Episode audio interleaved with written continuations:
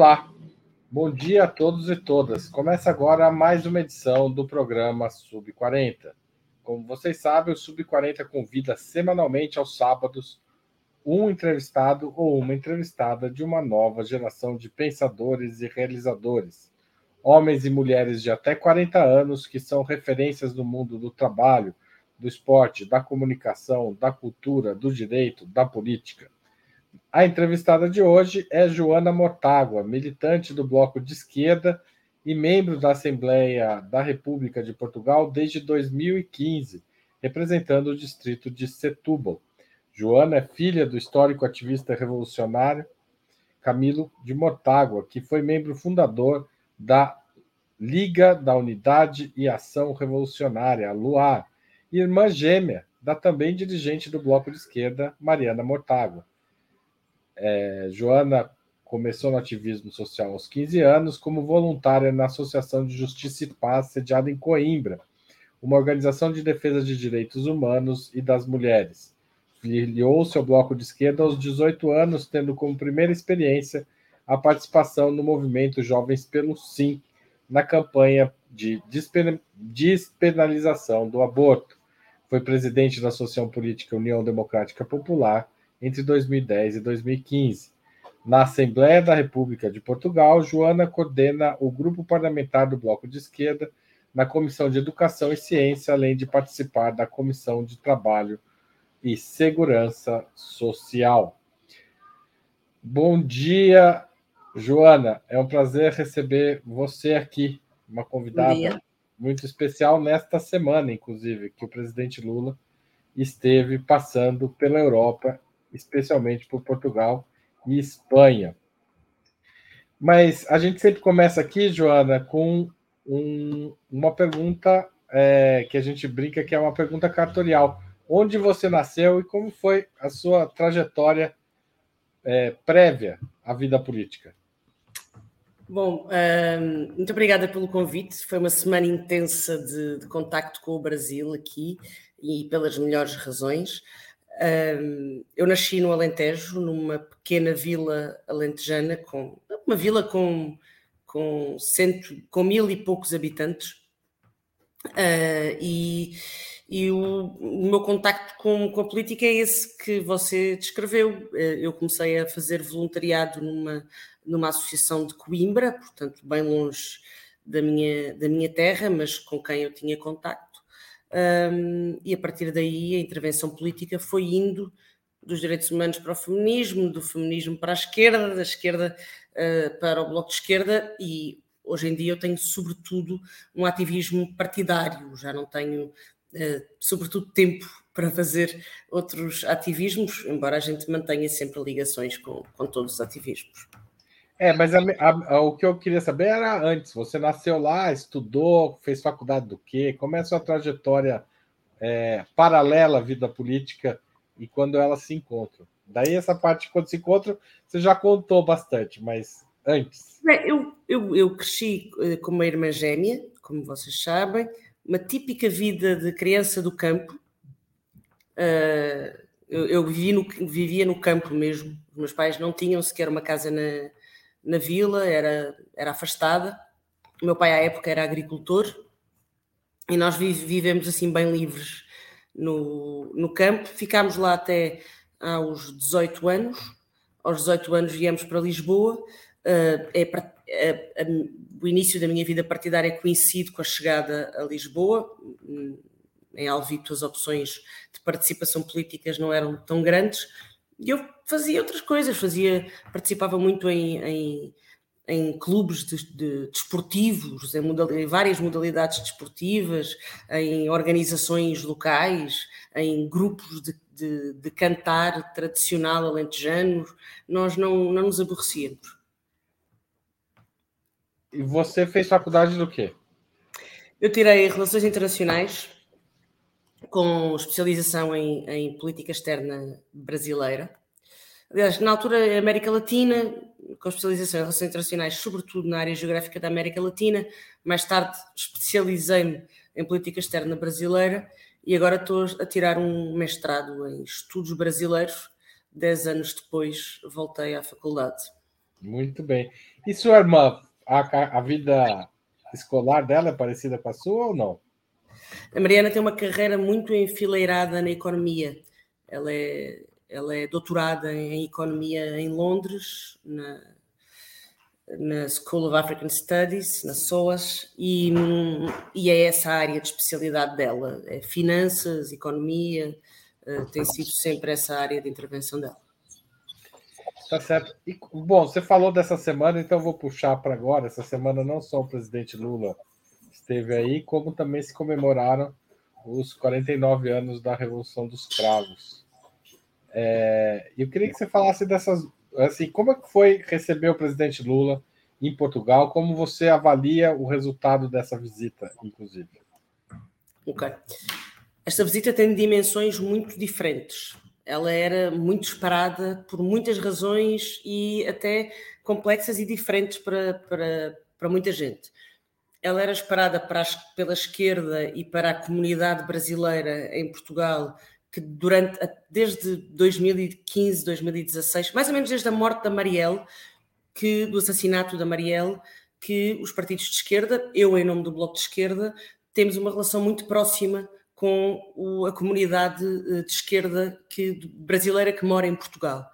Depois, durante os anos de Bolsonaro, essa comunidade aumentou por, pela quantidade de exilados, de pessoas que vieram a fugir do governo de Bolsonaro, de estudantes de esquerda, etc. Portanto, essa comunidade em que nós já estamos juntos, um, de que fazem parte de coletivos, em que fazem parte, por exemplo, as secções portuguesas do PT, do PCdoB, do PSOL, essa comunidade tinha muita expectativa no, na vinda do Lula pela consagração de uma visita de Estado de um, de, um, de um líder que representa o regresso do Brasil à democracia e, obviamente, pela retoma de, eh, de um contacto privilegiado com Portugal, que foi abandonado durante a época de Bolsonaro, e isso depois envolve a, a, a parte mais oficial, digamos assim, desta vinda, que é a possibilidade de receber o, o, o chefe de Estado brasileiro e assinar um conjunto de acordos que são acordos de amizade entre Portugal e o Brasil, que significam, por exemplo, o reconhecimento dos diplomas de estudos uh, médios uh, e do ENEM para ingresso da universidade em Portugal. Nós sabemos que isso é muito importante, porque a comunidade brasileira em Portugal é enorme mas também acordos económicos, portanto, essa dimensão mais, uh, mais oficial. E depois, a vinda do Lula era esperada também para perceber o confronto que ela geraria com a extrema-direita.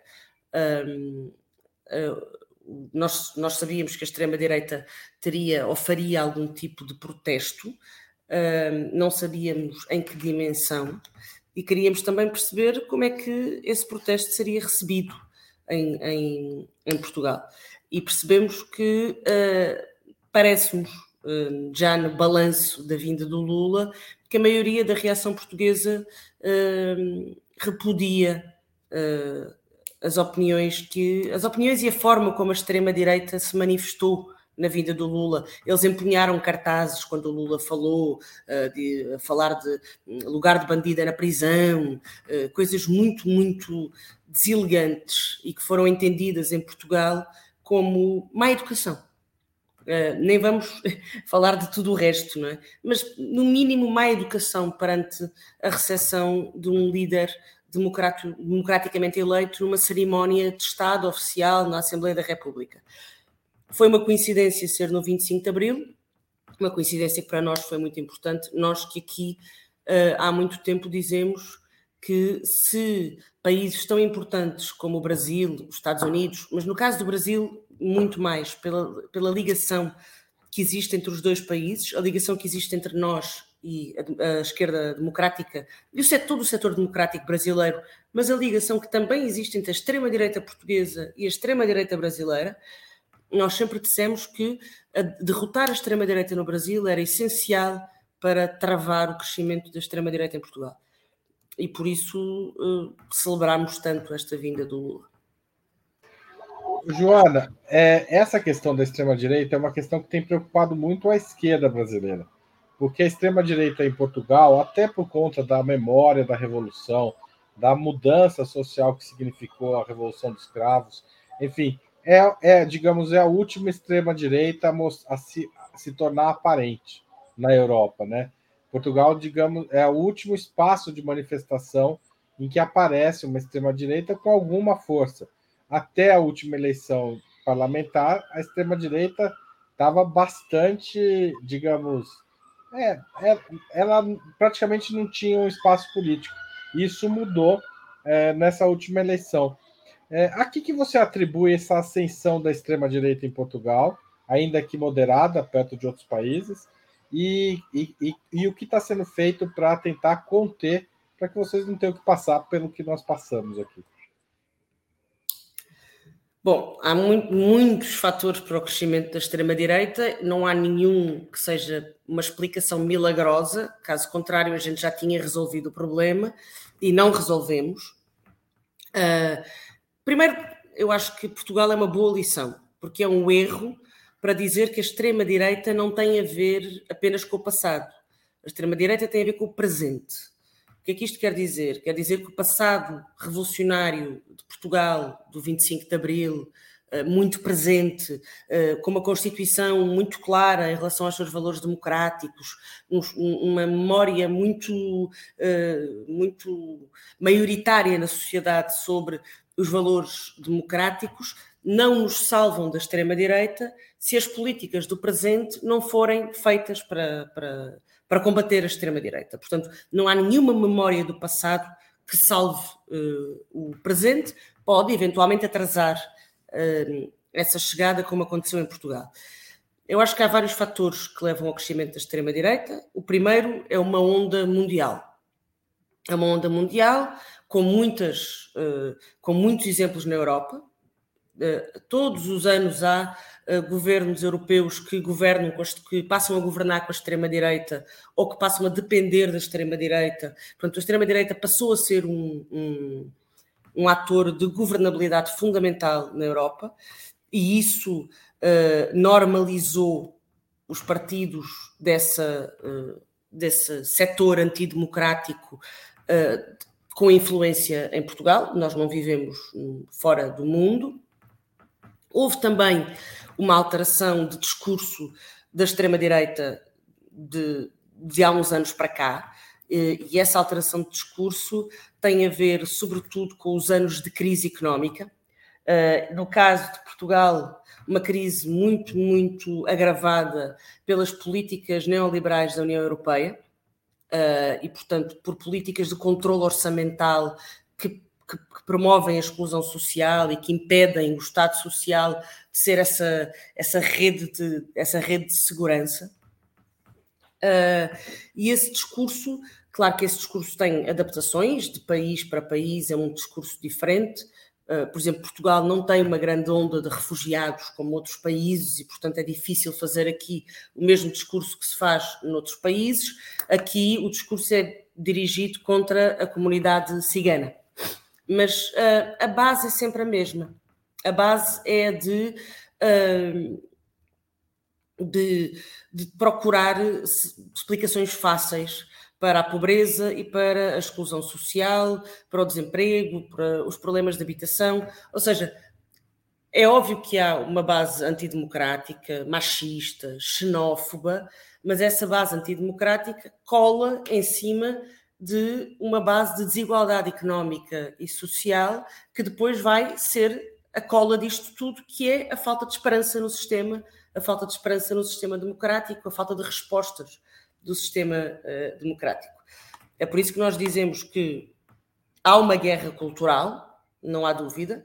Essa guerra cultural é, é feita em torno das, de, da chamada ideologia, ideologia de género, das fake news sobre o como aconteceu no Brasil, as fake news sobre o kit gay, uh, sobre tudo o que tem a ver com a liberdade sexual e com a igualdade de género. Há, essa guerra, uh, o marxismo cultural, essas coisas inventadas, não é? essas ciências ocultas. Há essa guerra cultural para fazer e não pode deixar de ser feita, e depois há uma base material em cima da qual essa guerra cultural assenta, que é uma base de políticas públicas ou de falta de políticas públicas. E nós temos essa dificuldade em Portugal, que é nós temos um, um governo que está disponível para fazer o combate cultural à extrema-direita, mas não está capaz de, uh, de apresentar políticas públicas que constituam a base material de uma, de uma sociedade mais justa que possa travar o crescimento da extrema-direita. Joana, é, a, o fim da geringonça, da qual o Bloco de Esquerda fazia parte, né, o governo anterior, era uma composição entre PS é, e Bloco de Esquerda. É, esse fim do Bloco de Esquerda é, faz, é, é, é uma coisa. ajuda a extrema-direita, na, na sua opinião? O fim da geringonça é um problema para conter a extrema-direita em Portugal? É uma boa pergunta. E, mais uma vez, não é uma pergunta de resposta simples. Porquê? O fim da geringonça, esse acordo parlamentar entre os dois partidos de esquerda e o Partido Socialista, levou à eleição, a eleições antecipadas. Essas eleições antecipadas foram as eleições em que a extrema-direita cresceu não é, uh, não é nada evidente que a extrema-direita tenha crescido pelo fim da geringonça, ela provavelmente cresceu porque a direita tem vindo a crescer uh, e a ganhar influência nos últimos tempos aqui e na Europa. E isso tem a ver com a tal descredibilização a descredibilização dos partidos socialistas na Europa, a descredibilização de, de, destes partidos mais uh, liberais, nós até dizemos mais sociais liberais, no fundo os partidos do regime, os partidos do sistema, aqueles que conduziram o sistema nos, nas últimas uh, décadas. Esses partidos tiveram uma interrupção entre 2015 e 2018, que foi o tal período da geringonça. Esse período foi importante para recuperar um conjunto de direitos.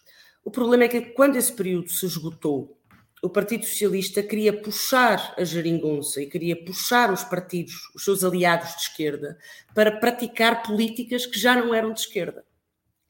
Uh, porquê? Porque dizia: olhem está ali a extrema-direita e, portanto, para evitar que a extrema-direita possa chegar ao poder, vocês têm que governar comigo, independentemente das políticas que eu ponho em prática. Nós estamos neste momento com uma crise de habitação, de vivenda, absurda. Uh, é mais caro viver em Lisboa do que viver em Paris ou na maior parte das capitais europeias. Portugal tem das médias salariais mais baixas da Europa. Nós estamos neste momento com uma crise de habitação de, um, em que eu eu não consigo explicá-la, porque é, é, é, impossível encontrar casa, as pessoas estão aí a morar na rua, uh, é, é, digna de, de, de, um, de, um, país com enorme crise social. E estamos num processo de empobrecimento. Há falta de médicos nos hospitais, há falta de professores nas escolas e, portanto, há falta de investimento público. E eu queria chegar a essa pergunta, que é, o fim da geringonça alimenta ou não a extrema-direita? eu acho que se o Partido Socialista conseguisse arrastar os seus partidos de esquerda para políticas que não resolvem o problema do país e dos trabalhadores e dos salários, e se a única oposição ao Partido Socialista fosse a extrema-direita, então aí sim nós deixávamos o campo aberto para a extrema-direita. Porque tem que haver alguém à esquerda, com base em direitos sociais, em direitos democráticos, em direitos económicos, com base em programas de esquerda, a contestar o poder instalado e este sistema capitalista uh, liberal que não, que não resolve os problemas das pessoas, não resolve os problemas dos trabalhadores. E você acha que o, o Bloco de Esquerda surge no final dos anos 90, é, mais ou menos na época que você começa a militar, né? Inclusive. É, e cria uma certa expectativa de que ele seria uma, uma resposta é, uma, à esquerda e modernizadora do PS e, eventualmente, uma resposta é, diferente do PCP, né, do Partido Comunista Português, que é um partido de longa tradição ligado à história soviética, enfim, era um dos, era um dos partidos mais afeitos à política soviética do continente europeu, né? É, era, era, não era um partido euromarxista, né? Embora estivesse na Europa, era um partido marxista sentido estreito. É, o, o bloco de esquerda nunca conseguiu conquistar essa hegemonia na esquerda, é, embora tenha tido bons momentos do ponto de vista eleitoral. O que, que quais são as, as fraquezas e as forças do bloco de esquerda, na sua opinião? Então, o Bloco de Esquerda surgiu nos anos 90 em consequência de muitas coisas, mas eu acho que as mais as, há quatro fatores muito importantes. Os movimentos de Seattle, uh, anti-globalização uh, neoliberal, portanto, os anos 90, o auge da globalização uh, neoliberal, portanto, a contestação é, portanto, o Bloco é um movimento anticapitalista, mas configura-se numa circunstância de movimento anticapitalista no, na, no, nos anos do seu neoliberalismo mais teórico. Uh, esse é o primeiro fator, Seattle. O segundo é a sequência de guerras, Iraque, Afeganistão, uh, aquele período pós uh, queda, pós atentados das Torres Gêmeas, que surge mais tarde, mas que é definidor. Uh, já antes disso, a guerra do Kosovo, portanto, um período de muita, de muita, de muita, uh, muito agressivo da NATO, da OTAN, e o Bloco de Esquerda surge também como um movimento anti-imperialista, anti muito motivado nessas, nessas guerras. Timor, que é, que é uma, uma, questão muito local, mas que teve a ver com a invasão da Indonésia a Timor e a solidariedade que foi prestada uh, para a libertação de, de, Timor, e um último fator que foi a primeira campanha do referendo do aborto, pela legalização do aborto em Portugal. Esses quatro fatores são definidores para o Bloco. O que é que isto quer dizer? O Bloco não é um partido da Internacional Comunista, não é de facto um partido de tradição soviética, são partidos de outras tradições, um, de marxismo e não marxismo e não marxistas, social-democracia clássica e marxismo crítico, e tem eu, eu achei interessante essa questão da hegemonia, porque eu acho que o Bloco nunca procurou ser hegemónico à esquerda em Portugal. Não está na nossa tradição partidária e na nossa cultura organizativa procurar essa hegemonia do ponto de vista de controlar a esquerda ou de ser, uh, ou de ser o único partido à esquerda. Nós sempre procuramos uh, articulações com setores, com movimentos, sempre procuramos que essas articulações fossem sobretudo programáticas, nós sempre trabalhamos numa base muito, muito, muito programática e, e, e, o que nós sempre dissemos era que queríamos articular os setores da esquerda e contribuir para trazer setores do Partido Socialista, que atualmente estão no Partido Socialista, trazê-los para a esquerda, uh, para a esquerda portuguesa, não é? A esquerda portuguesa é composta uh, por, tradicionalmente por dois partidos, uh, outros partidos, entretanto, surgiram, outros desapareceram, alguns ficaram. Nós nunca quisemos, nunca quisemos que eles desaparecessem, queremos sempre liderar, liderar do ponto de vista de ter, de, de, de sermos maioritários de alguma forma, em grandes articulações à esquerda possam, uh, que possam fazer descair, uh, uh, possam fazer descair a balança para a esquerda em Portugal e que possam, sobretudo, enfrentar o grande, o grande, o grande tampão para o crescimento da esquerda em Portugal, que tem sido o Partido Socialista. Vocês são 19 deputados em quantos? Nós já fomos 19 deputados. Nós então tivemos... o Igor pegou uma imagem um pouco antiga. Quantos não, é, não é muito antiga. Essa imagem, uh, nós tivemos entre 2015, em 2015 nós fomos eleitos 19 deputados, são estes 19, estes 19 já são os que foram eleitos em 2018. Em 2019 elegemos os mesmos 19, passado poucos meses nós chumbámos o orçamento do Partido Socialista, porque considerámos que ele não respondia aos problemas de investimento público no país. Foi aí que a geringonça caiu e nós, nas eleições seguintes, fomos castigados eh, eleitoralmente por isso e uh, elegemos apenas cinco deputados. Não é o nosso grupo parlamentar mais baixo de sempre, mas é um grupo, foi um resultado muito, muito abaixo. Era um resultado que nós estávamos à espera, porque de facto uh, o fim da geringonça foi traumático, digamos assim, para, para, muita, para muito eleitorado de esquerda, mas, é um, mas era um, uma questão que para nós era uma questão de essencial para o futuro, porque como nós estamos a ver agora, em que o Partido Socialista está a governar com maioria absoluta, um, o Partido Socialista já não tinha uh, caminho para fazer qualquer política minimamente parecida com políticas de esquerda. E quem olha hoje para a situação política em Portugal, muito bem, é um governo que não tem direita nem extrema-direita, mas é um governo que não tem políticas uh, para a habitação que não sejam as políticas liberais, é um governo que segue, uh, segue a cartilha da Europa de proibição do investimento público, de dependência total do país em relação a fundos europeus, que não tem uma estratégia de aumento salarial para fazer face à inflação, que permite o aumento das desigualdades salariais e que está afundado em casos de arrogância e de abuso de poder em relação a vários escândalos que têm vindo a surgir relacionados com grandes empresas públicas, com alguns negócios de grandes empresas públicas, com benefícios a gestores privados.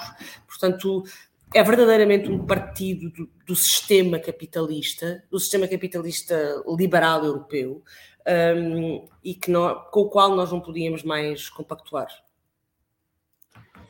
E, mas nessa visita ao Lula, havia uma certa unidade ainda na velha geringonça ou não?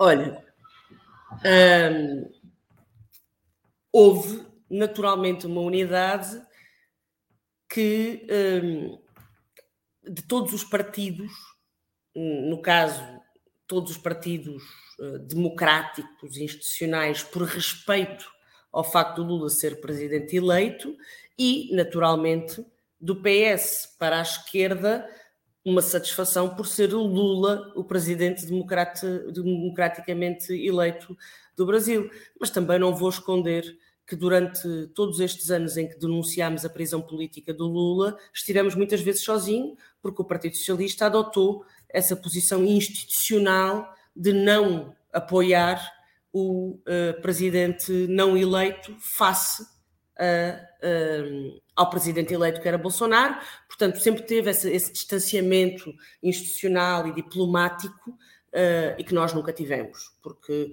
sempre assumimos que uh, a prisão, sempre assumimos que a partir do momento em que o Lula foi impedido de concorrer uh, pelo, por uma prisão politicamente determinada, era muito difícil aceitar a legitimidade do, do Bolsonaro como presidente. Tá certo. Eu vou fazer um pequeno intervalo aqui, comercial, Joana, porque eu preciso pedir o apoio dos internautas que estão assistindo a este programa. O jornalismo de Ópera Mundi é mantido essencialmente com a contribuição dos espectadores e dos leitores do nosso site. Então, se você puder fazer uma assinatura solidária em operamundi.com.br barra apoio, tem várias faixas lá de contribuição, você escolhe a sua. Você também pode, tem contribuição mensal e anual, inclusive, se você preferir se preocupar com isso só uma vez por ano. É, você pode se tornar membro pagante do nosso canal no YouTube, clicando no botão Seja Membro que aparece abaixo da tela, e também é rápido e tem várias faixas de contribuição. Há ainda a opção de, durante a transmissão desse programa, você fazer, enviar um super chat ou um super sticker. E se você estiver assistindo um programa gravado, você pode mandar um valeu demais, que é parecido com o super chat, só que é para quando você não está vendo programas ao vivo. Finalmente tem o Pix, a nossa chave Pix é apoia.operamundi.com.br. Ela está aqui na tela, mas ela fica ainda melhor no seu aplicativo de celular. Guarde ela lá e manda um Pix toda vez que você pensar em Opera Mundi. Amanhã tem programa, vou mandar um Pix. Assisti hoje um programa bacana, vou mandar um Pix. Cada centavo que cai na nossa conta é importante para manter o nosso jornalismo e a gente, é, vocês sabem que não é fácil manter um jornalismo crítico e independente num país como o Brasil, especialmente porque os grandes anunciantes não querem passar muito por aqui. Obrigado a você que está pensando em contribuir, que já contribuiu ou que contribui sempre com a Opera Mundi.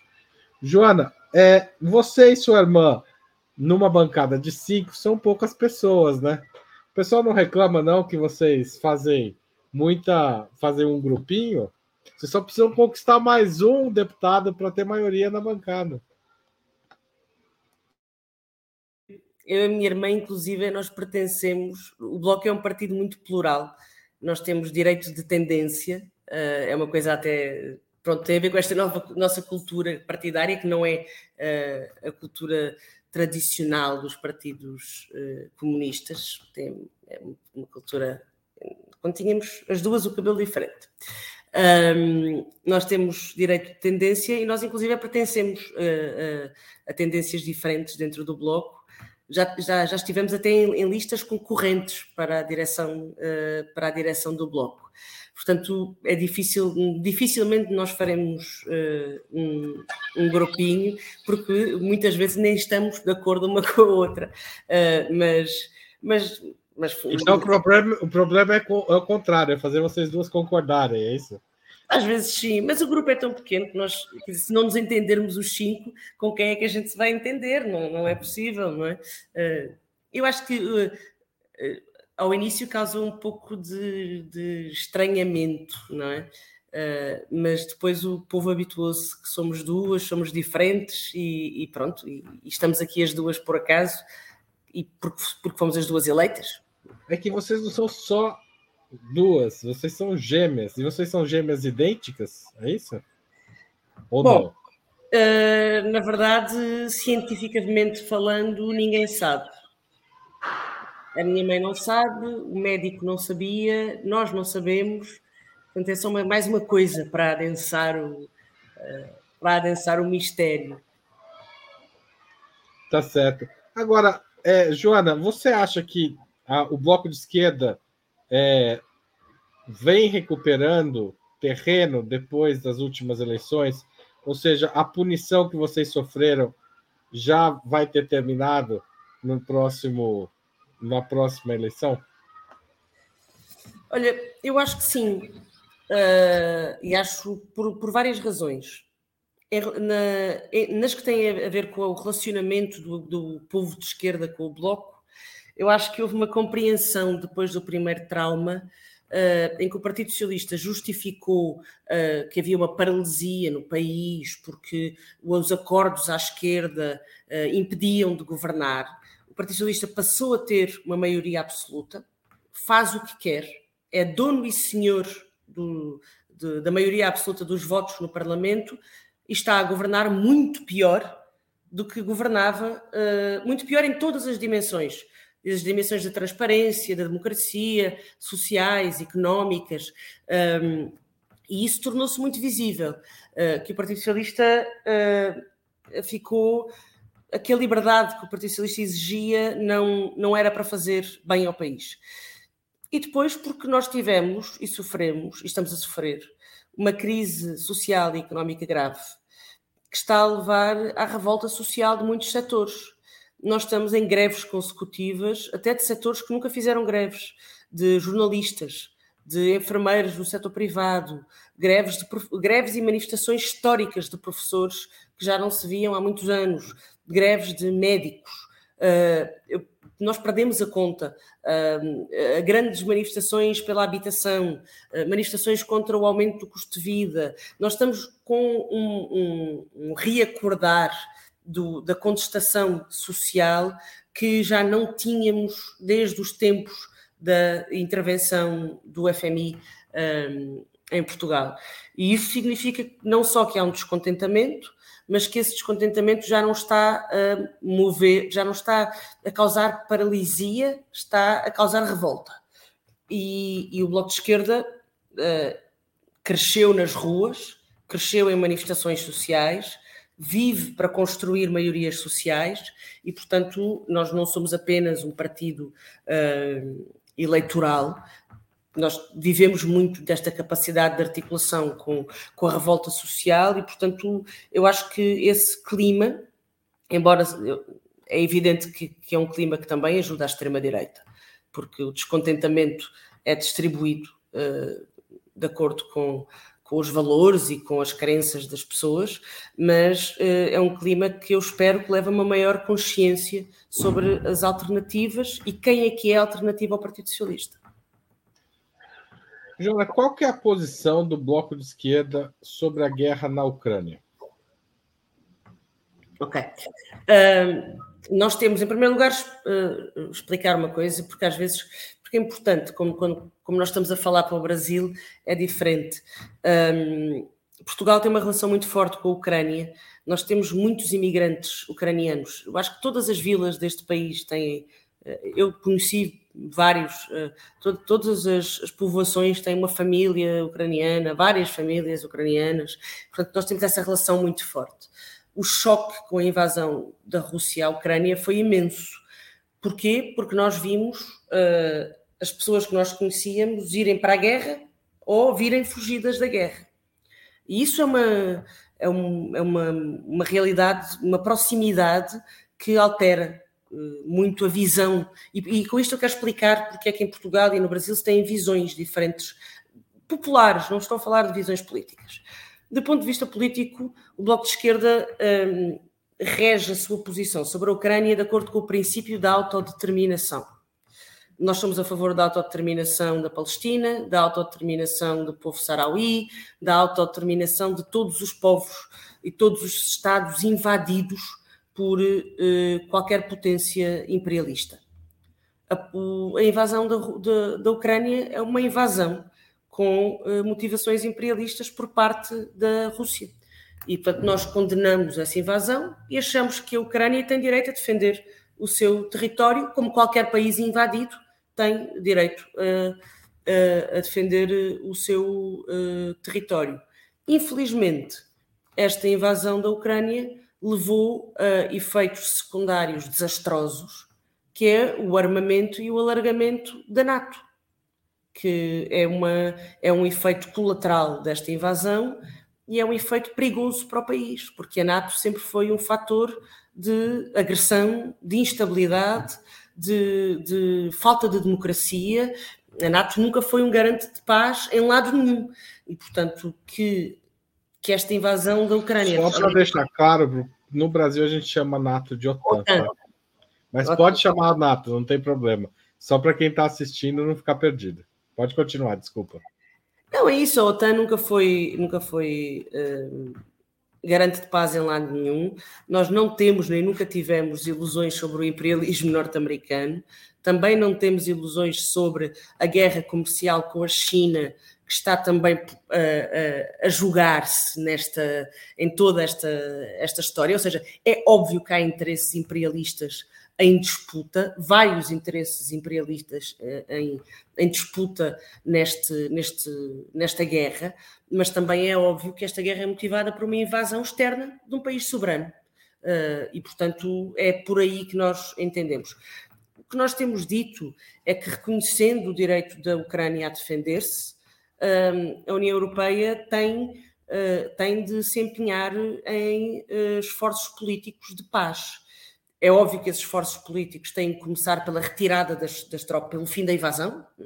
A Rússia tem que tirar as tropas que estão uh, a ocupar a Ucrânia, mas a partir daí tem que haver negociações, essas negociações têm que ser mediadas, têm que ser políticas, e a partir daí, quer dizer, não há uma negociação de paz sem política. Não, não pode haver uma guerra infinita, como, como alguns parecem, parecem crer. E você acha que a posição do presidente Lula, nesse sentido, está correta? Ele tem atuado a favor de um, encontrar um caminho de paz para essa situação? Ou você acha que o Lula.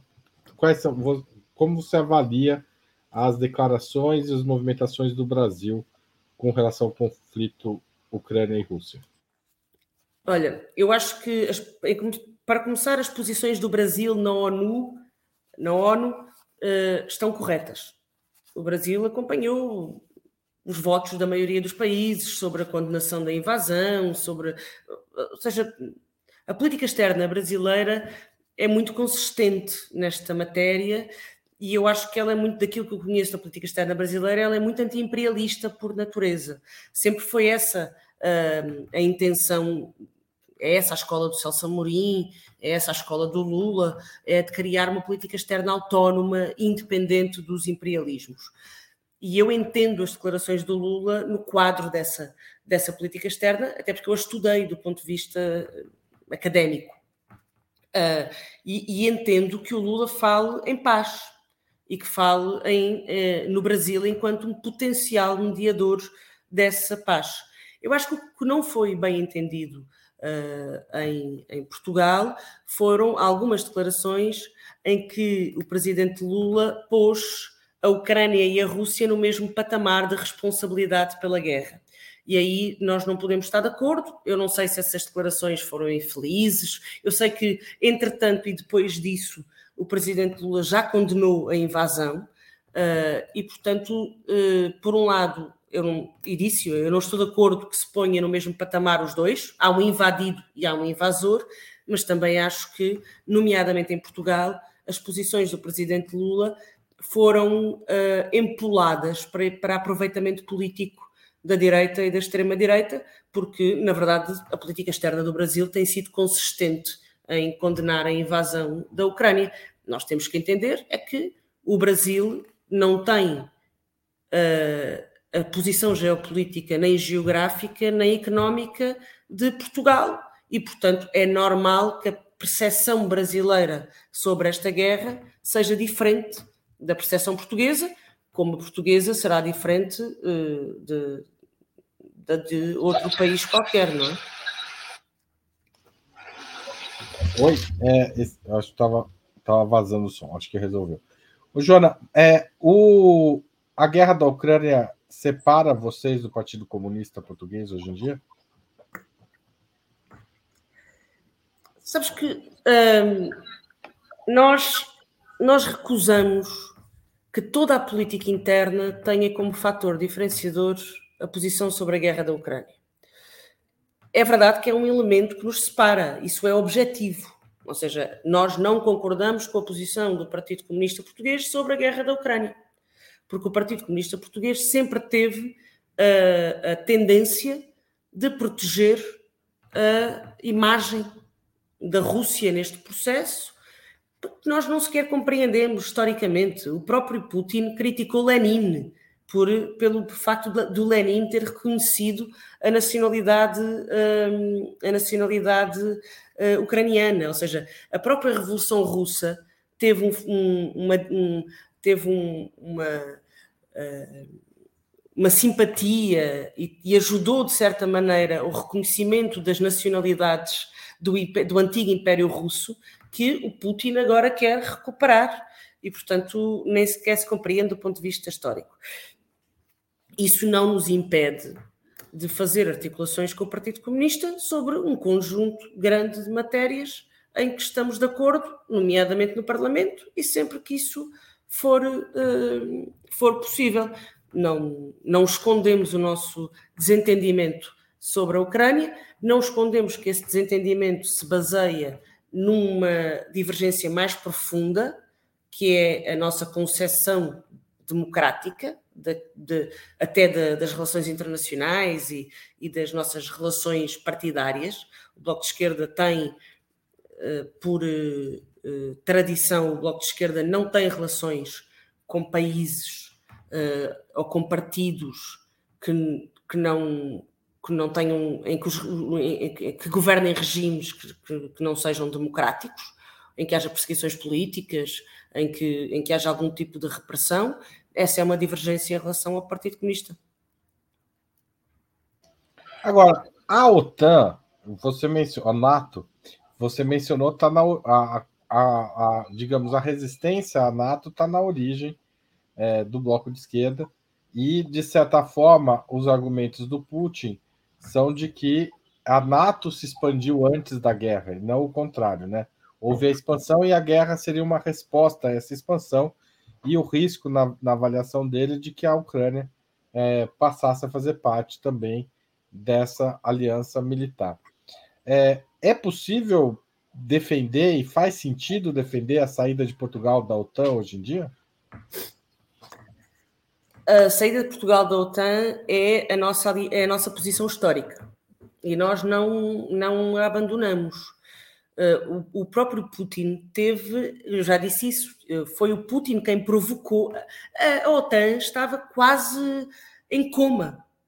É? Desde que uh, o, os Estados Unidos deixaram de querer, por várias razões, invadir pa países no Médio Oriente, a OTAN estava, estava em coma, não tinha intervenção direta e aberta em nenhum teatro uh, e, e, e, até havia uma certa resistência de alguns países europeus em cair em armadilhas como aquelas que foram montadas na, uh, na guerra do Iraque. Um, quem veio não quer dizer que a OTAN não tivesse, uh, por interesse dos Estados Unidos, exercícios ou uh, atividade na Europa de Leste. Não quer dizer isso. Mas quem veio de facto reacender a OTAN e, e, mais, e levar a que países que, são, que foram sempre neutrais, sempre, sempre, sempre, a Finlândia, todos os países nórdicos, é? a Finlândia, que agora teve eleições em que a extrema-direita ganhou, a Finlândia que faz fronteira com a Rússia, a primeira coisa que fez quando uh, a Rússia invadiu a Ucrânia foi dizer que queria aderir à OTAN. Porque, porque é esse o efeito que provoca, que a Rússia provoca nos vizinhos. É medo de que eles também possam ser uh, uh, invadidos. Portanto, nós continuamos a defender que, que a OTAN não é necessária e, sobretudo, defendemos que a Europa, a, a, a defesa da Europa e a cooperação militar europeia não pode estar submetida aos interesses da OTAN, porque isso significa que está submetida aos interesses dos Estados Unidos da América. Uh, e, e, os Estados Unidos da América sempre utilizaram a OTAN para os seus interesses económicos, geopolíticos, imperialistas, e portanto nós não queremos OTAN na Europa, nós queremos que a Europa se auto, uh, autogoverne em termos de, de defesa e de, e de cooperação militar. Muda, mudando um pouco de assunto, obrigado aí pela discussão sobre a Ucrânia. É uma, é uma discussão que interessa muito aos, aos nossos espectadores. Mas eu queria é, fazer. Vou, o, o Bloco de Esquerda, de certa forma, ideologicamente, e mesmo do ponto de vista geracional, é, mais, é um partido que pertence a uma geração de outros agrupamentos de esquerda é, que se formaram a partir dos anos 90. Talvez o Bloco de Esquerda seja o pioneiro, mas a gente pode pensar no PSOL brasileiro, no, na, no Podemos espanhol, é, na Grécia também tem temos é, paralelos, ou seja, como é, e, e, que no, esses blocos no, no, na França, a França é submissa, vocês se articulam internacionalmente nesses grupos? Há relações entre esses países? Vocês têm uma internacional de vocês? Pensam em ter uma internacional de vocês? Como é que é?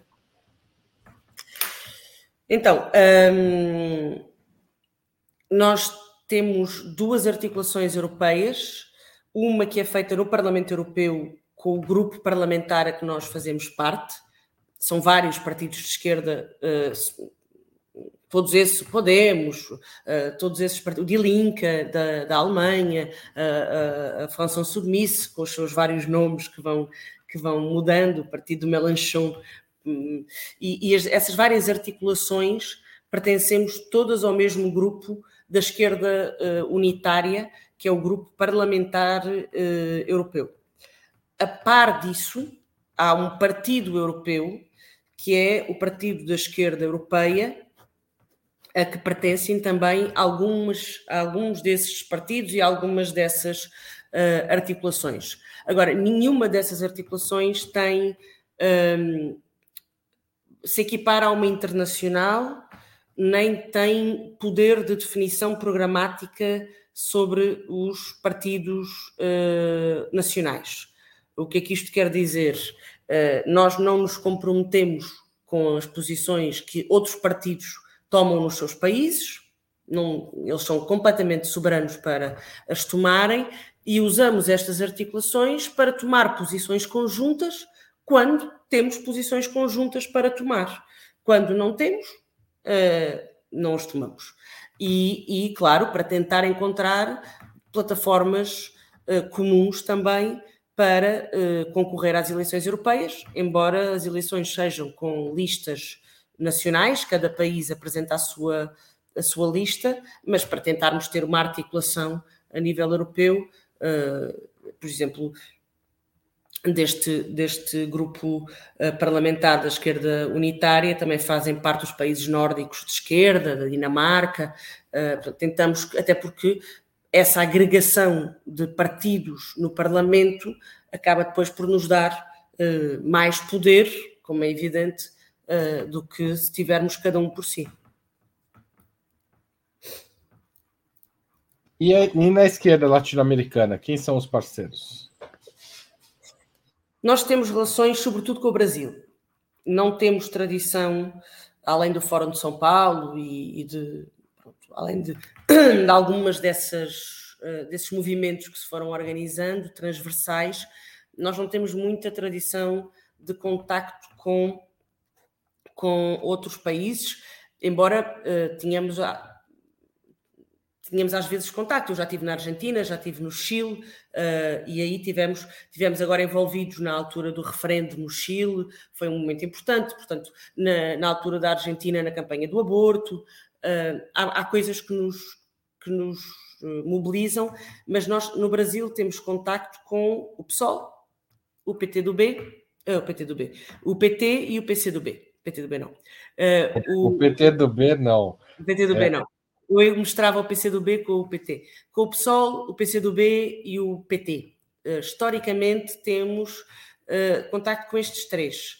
Porquê? Porque os partidos que deram origem ao Bloco tinham contacto com uh, setores destes três partidos ou que deram origem a estes três partidos. E, portanto, nós, quando formámos o Bloco, mantivemos relações oficiais entre os três. As relações com o PT arrefeceram muito nos anos em que o PT foi governo, porque o PT eh, nessa época manteve uma relação privilegiada com o Partido Socialista, porque era um partido de governo eh, e nós éramos um partido de oposição, mas reacenderam eh, com o impeachment da Dilma, em que nós, o golpe contra a Dilma, em que nós assumimos em Portugal a dianteira da, da denúncia internacional desse, desse golpe. Joana, Portugal é um país que avançou muito socialmente depois da Revolução dos Cravos, mas de certa forma se desindustrializou. O pouco que tinha também se desindustrializou. Essa é uma questão para Portugal encontrar um caminho de desenvolvimento que permita uma reindustrialização, é, qual que é a solução, a, a que, grande questão econômica é, do país hoje é, para o bloco de esquerda? Bom, hum, nós fomos Uh, des, no, nós não nos desindustrializamos, nós fomos desindustrializados. Eh, sobretudo pela integração europeia. A integração europeia pressupõe uma divisão e uma especialização uh, económica em que não havia, em que Portugal não, não, não estava previsto que fosse um país industrializado, precisamente para ser um país que importasse produtos dos países mais industrializados e com isso mantivesse déficits, de, déficits comerciais que, eh, que depois se agravaram com a entrada da moeda única. Uh, e, portanto, nós tivemos uh, esse período foi muito, muito duro. Uh, há algumas áreas onde é evidente que Portugal tinha uma capacidade brutal de desenvolvimento e que a perdeu. É o caso, por exemplo, da indústria naval nós tínhamos uh, por, não só portos, porque esses nós mantemos, mas tínhamos taleiros muito importantes que foram sendo desmantelados. Eles, eram, eles foram nacionalizados após o 25 de Abril, depois foram privatizados uh, nos anos uh, 90, 2000 e depois da privatização foram sendo uh, desmantelados e isso é um dos setores que é um setor exemplar do que o que não fazer a um país, porque depois é óbvio é uma, tem um efeito uh, multiplicador. Os esforços de reindustrializar o país através de tecnologia de ponta não têm sido muito grandes, apesar de haver alguma capacidade de atração. A Embraer, por exemplo, tem aqui alguns investimentos e que nós deveríamos ter mais investimentos desses, mas a verdade é que, neste momento, a visão que existe para o país é de um país que presta serviços a estrangeiros e serviços a estrangeiros ricos, o que não é difícil. Ser mais na Europa, ser mais rico do que um português é, é bastante fácil. E, portanto, um, estão a fazer de nós um país de turismo, uh, que um país de oferta de serviços. Uh, desse, e esses serviços podem ser benefícios fiscais para reformados, aposentados ricos do norte da Europa, ricos não, classe média do norte da Europa, que vêm para cá morar, não pagam impostos, nós pagamos, eles não pagam. Eh, para registro de patentes, para registro de empresas startup, empresas digitais, eh, todo, todo tipo de investimento que cria pouco trabalho, que cria pouco produto, mas que cria muita, muita atividade financeira. Todo esse tipo de investimento tem muitos benefícios fiscais uh, e um, uma especulação imobiliária também muito grande através dos vistos gold muitos brasileiros vieram para Portugal uh, comprando o visto de residência através de investimento imobiliário de no mínimo 500 mil euros. Eu sei que o, país, o Brasil é um, é um país muito desigual. Há muito mais brasileiros com 500 mil euros do que portugueses com 500 mil euros. Quando as casas passaram a valer 500 mil euros porque havia muita gente disposta a comprá-las vindas de França ou do Brasil ou de outros países, ou da Rússia ou da China, isso também criou e agravou um problema de habitação. Que a gente falou no começo dessa conversa. É, e depois a história do turismo, é? que é um, é um setor em, é um setor muito lucrativo em Portugal. Uh, com, para vocês terem ideia, Lisboa tem mais uh, turistas por habitante do que Barcelona. Eh, muito mais. Portugal, neste momento, está, é, é, um dos destinos turísticos mais importantes da Europa, devido a várias coisas. Uh, segurança, porque houve atentados terroristas noutras, noutros sítios, por uh, um, clima, por, por ser barato, relativamente aos salários uh, europeus, ainda que para nós seja caro. E esse turismo é um setor que paga mal, uh, paga mal aos portugueses e importa imigração, uh, imigração de países uh, de países onde as pessoas são miseráveis, como o Bangladesh, a Índia, Timor-Leste, e portanto isto vai se agravando. E nós agora, além de termos este tipo de economia altamente predatória, uh, do, por exemplo, da habitação e dos direitos sociais, é também uma economia muito predatória dos direitos uh, laborais, o que faz com que nós tenhamos, por exemplo, em Lisboa, neste momento, além da crise de habitação, uma crise de imigrantes, das quais o turismo depende, mas que não ganham o suficiente para viver numa habitação e, portanto, vivem num regime que nós chamamos o regime de cama quente, em que eles vão alugam a cama à hora e chegam a ser 20, 30 numa casa. E tivemos ainda no outro, no outro dia um caso muito conhecido, um, um incêndio numa dessas casas que matou, uh, matou imigrantes e crianças, inclusive. Portanto, uh, é um modelo económico que se baseia na, na alta rentabilidade uh, a partir da extração de serviços. E isso nas grandes cidades. Depois, no, nos meios rurais, temos o problema da agricultura intensiva, que é mais ou menos o mesmo problema, é alta, baseia-se na alta rentabilidade por via da, da, do consumo dos recursos naturais, da água, nós estamos em seca, e de mão de obra quase escrava, mão de obra imigrante destes países, do Paquistão, Bangladesh e Índia, através de tráfico humano uh, ou de situações análogas a tráfico humano. E, portanto, é, é difícil uh, jogar num modelo económico destes e depois em que os outros setores são setores que pagam salários baixos. Nós, nós entendemos que, independentemente do modelo económico que Portugal queira seguir, ele tem que ser sustentável. Uh, ou seja, o modelo económico agrícola tem que ser sustentável, o turismo tem que ser sustentável, mas, sobretudo, nós achamos que na área dos serviços, Portugal tem que se destacar pelo Estado Social. Ou seja, nós não podemos alimentar, ou seja, uh, nós, nós temos um país envelhecido que precisa de cuidados médicos, precisa de cuidados aos idosos, precisa de cuidados às crianças, precisa de professores nas escolas. E, portanto, essa economia dos cuidados uh, é uma economia que também funciona e que também pode mexer um país e que neste momento está a faltar.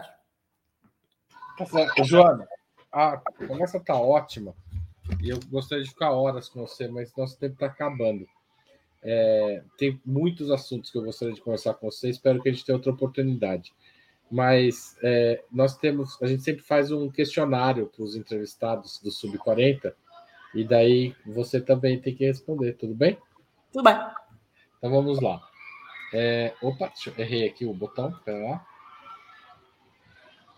Prato imperdível.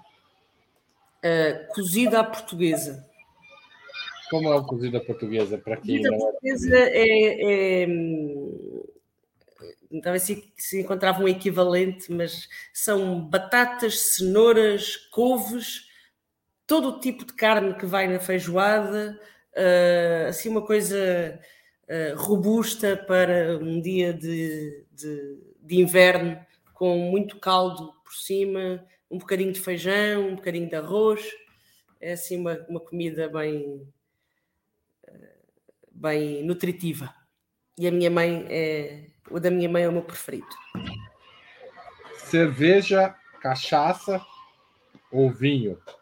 Cerveja. Cerveja. Muito bem.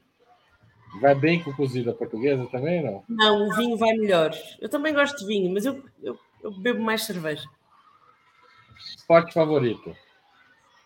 Para, para assistir futebol, para praticar Muay Thai ou kickboxing. Bem. Time de futebol. Benfica. Benfica. Tem jogo do Benfica, como diz a música do. Como é que chama? Ai, já, não, já não lembro quem é que ah, é essa Já já lembro, né, Paulo? Eu ouvi tanto. É... Passatempo. Ah, uh neste momento, dançar forró. Eu ando a aprender forró, vou na minha quarta aula, então o meu passatempo agora é ir para uns bailes com os amigos e aproveitarem o forró. É Deolinda o grupo. Ah, dos Deolinda. É, que tem. Agora sim, damos a volta aí. Agora, agora não que joga o Benfica. Isso, exatamente. Dia do jogo do Benfica, para tudo. Para tudo. Passatempo. O forró? Ah, o forró já foi, desculpa. Livro inesquecível. Livro inesquecível. Ui. Um...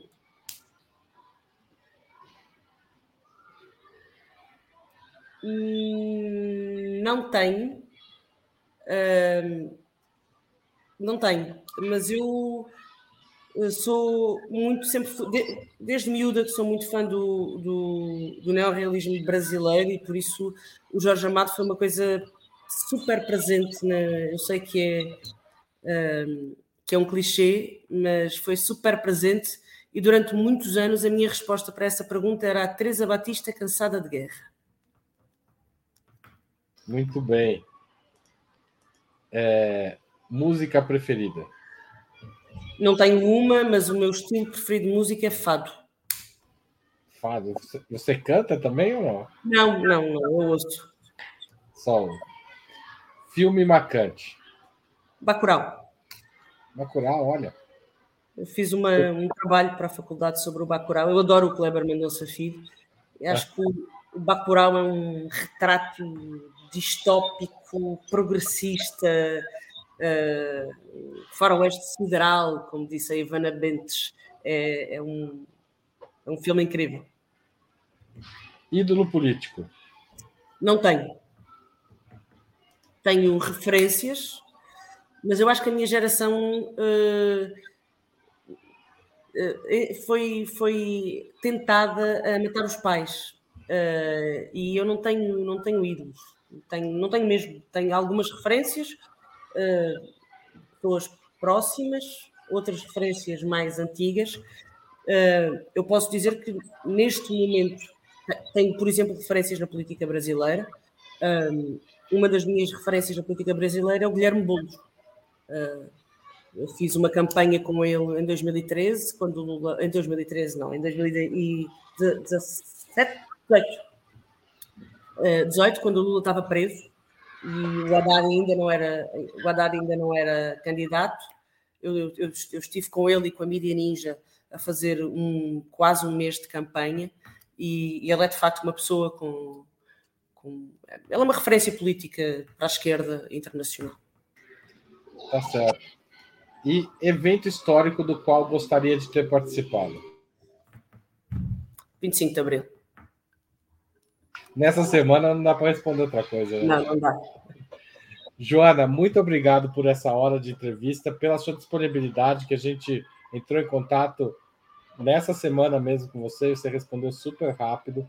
Espero que você volte mais vezes aqui ao Opera Mundi. E é isso. Valeu, obrigado a você que assistiu. E lembrar ao pessoal para apoiar a mídia independente e crítica no Brasil, super importante. Em Portugal também, mas. É, mas os brasileiros apoiam aqui, os portugueses que porventura assistirem, achem os nossos congêneres portugueses para apoiar, é importante também. Obrigado, Joana. Tchau, tchau. Obrigada.